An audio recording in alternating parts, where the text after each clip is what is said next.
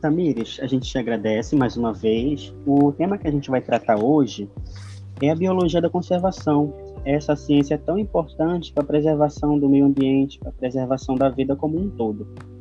Aí a gente selecionou quatro perguntinhas para não tomarmos muito o teu tempo.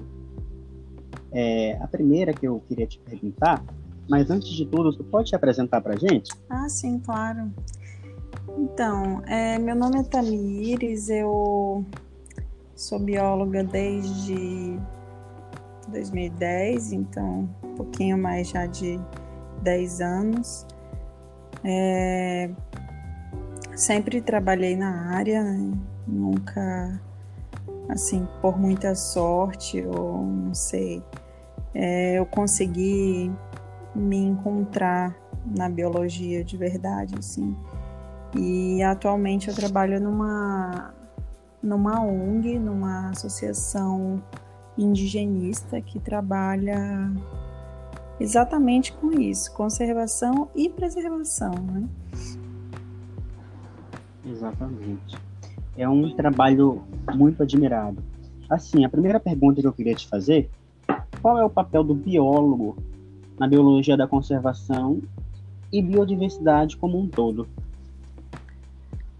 Então, o biólogo, ele tá ele é o único profissional que consegue é, realizar diagnósticos ambientais, é, ele que vai identificar o que, que, é, o que, que é mais sensível, onde tem mais pressão né, em determinada área.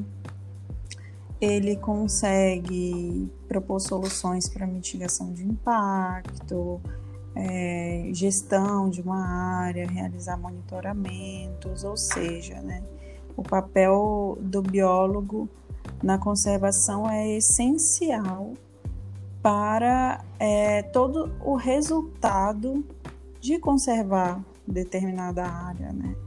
Porque se não houver esse trabalho, todos os recursos vão ser tratados de forma é, irracional e, e, sem, sem uma análise profunda dos impactos de tudo. Então, assim, o, o é. biólogo ele é essencial nisso, né? De, de, de, propor todas essas soluções e de fazer um manejo adequado de tudo. É, também. A gente sabe também que existe uma grande barreira, um grande desafio mediante a essa ciência que é tão importante é, muitos podem citar também, que é a ciência da crise, né? Porque ela vai tratar de uma, problem uma problemática que é vista com bons olhos por uns e por outros nem tanto, né? Porque toca muitas vezes na ferida de alguém. Sim. Quando se fala na preservação de alguma área, uhum. uma área urbana, que tenha ali uma delimitação de uma reserva. Então é um conteúdo muito delicado. Aí entrando na segunda pergunta que eu queria te fazer, qual é a maior dificuldade do, do biólogo na biologia da conservação? Qual é a maior dificuldade que ele pode encontrar? É, uma, eu, eu enxergo, até pegando o gatilho disso que você acabou de falar, eu enxergo que a maior dificuldade é a falta de educação ambiental das pessoas. As pessoas não têm noção do tamanho da gravidade que é destruir uma área ou destruir um pequeno ambiente. Então, para conseguir, para eles conseguirem fazer algo de forma sustentável, vai ser mais trabalhoso, sim, vai, vai requer, requerer mais, mais cuidados, é, mais recursos, mais tempo. Então, a falta de educação ambiental que, que temos hoje na atual sociedade atrapalha bastante o nosso processo. Então, em resumo, é a valorização profissional. Ninguém consegue valorizar, não vou falar ninguém, né? Não posso generalizar, mas é, as pessoas, no modo geral, não conseguem valorizar a profissão biólogo, o trabalho que o biólogo faz. E eu acredito que tudo isso é resultado dessa falta de educação ambiental, conscientização ambiental, de um modo geral. E dentro dessa valorização profissional, envolve também a questão é, do dinheiro que se paga para um biólogo. Né? As pessoas enxergam isso como um dinheiro perdido, ou sei lá, acabam não valorizando o que reflete no nosso salário, o que reflete nas contratações, nas escolhas, né? E aí, consequentemente, no emprego, nas oportunidades de emprego, que cada vez mais, conforme é, as, as pessoas já têm esse pensamento, aí esse pensamento chega lá no, nas pessoas que têm poder. E essas pessoas que têm poder vão lá e flexibilizam cada vez mais as normas, é, diminuem o incentivo à pesquisa, e isso gera uma consequência também né, na geração de vagas, na geração de, de novos serviços, né, para os biólogos. Então é uma grande dificuldade, um grande desafio. É, tudo isso e que, na minha opinião, é basicamente falta de educação, de conscientização ambiental da base. É, é, como a gente falou anteriormente, está totalmente vinculado, né?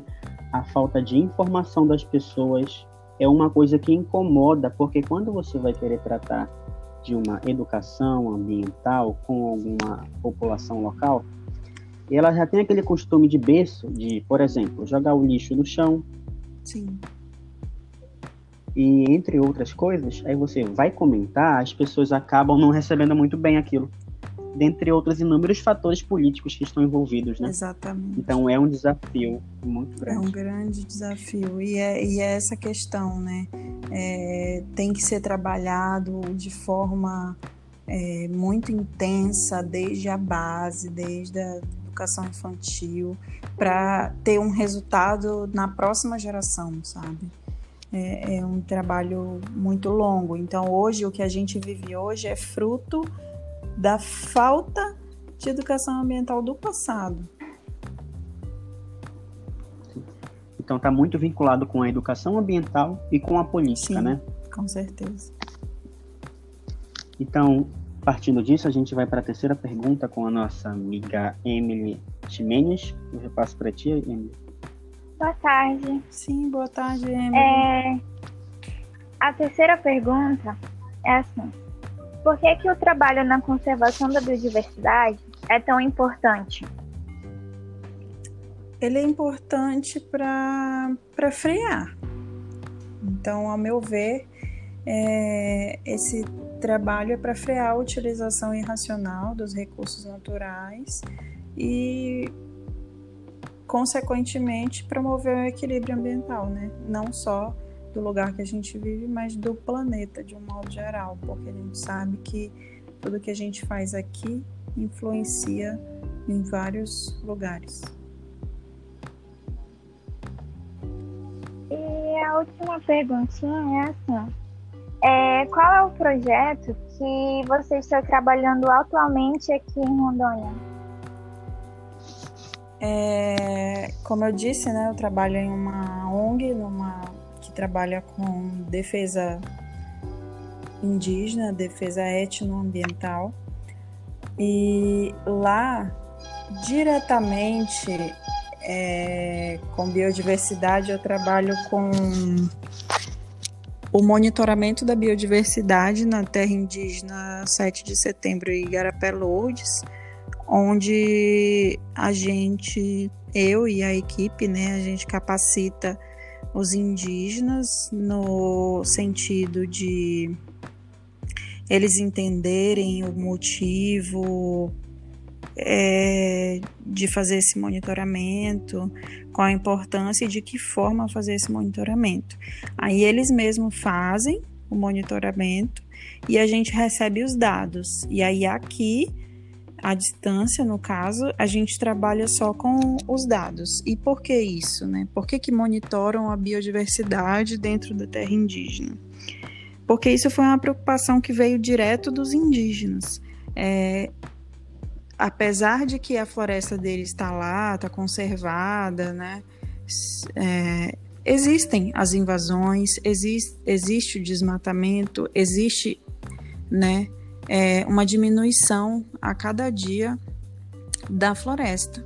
E eles ficaram preocupados, isso foi uma iniciativa deles há cerca de 10 anos atrás, e, e, e persiste até hoje, que é a preocupação se eles vão ter alimento no futuro.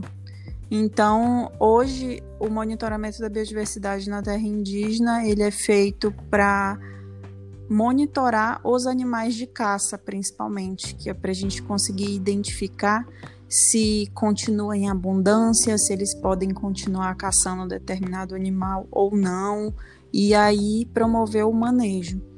E esses dados eles estão sempre sendo atualizados. Então a gente, assim, o meu trabalho diretamente com conservação da biodiversidade, ele é, ele está diretamente ligado a esse projeto.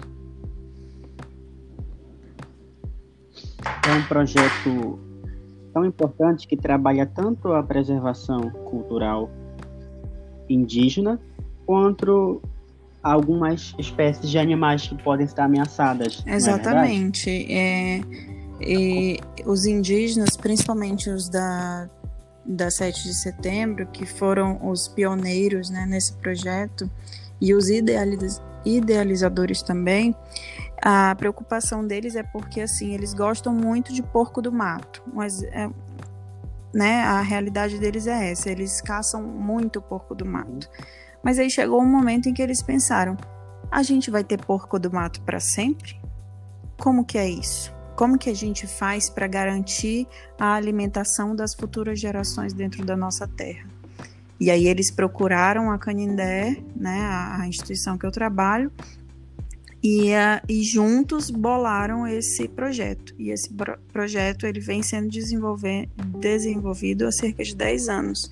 E a gente já conseguiu descobrir que de fato, eles caçam muito porco do mato, é necessário um, uma redução, mas que a terra deles consegue é, manter a, a quantidade necessária e consegue se manter equilibrada. Entendemos. Tamires, é, eram somente essas quatro perguntas. Desde já a gente te agradece muito, muito obrigado de verdade por esses dois minutos que tu concedeu para gente, está contribuindo muito com a nossa formação acadêmica. E é isso, muito obrigado de verdade. Legal, é. espero que eu tenha esclarecido e tenha atendido as expectativas de vocês e dizer que eu estou à disposição para o que precisarem. É, tanto eu quanto a Canindé mesmo, estamos sempre de portas abertas para a formação. A gente, a gente valoriza muito isso e um convite como esse nunca é negado, não. Muito obrigado, viu, pela Obrigada, tua presença. eu que agradeço. Até. Tchau.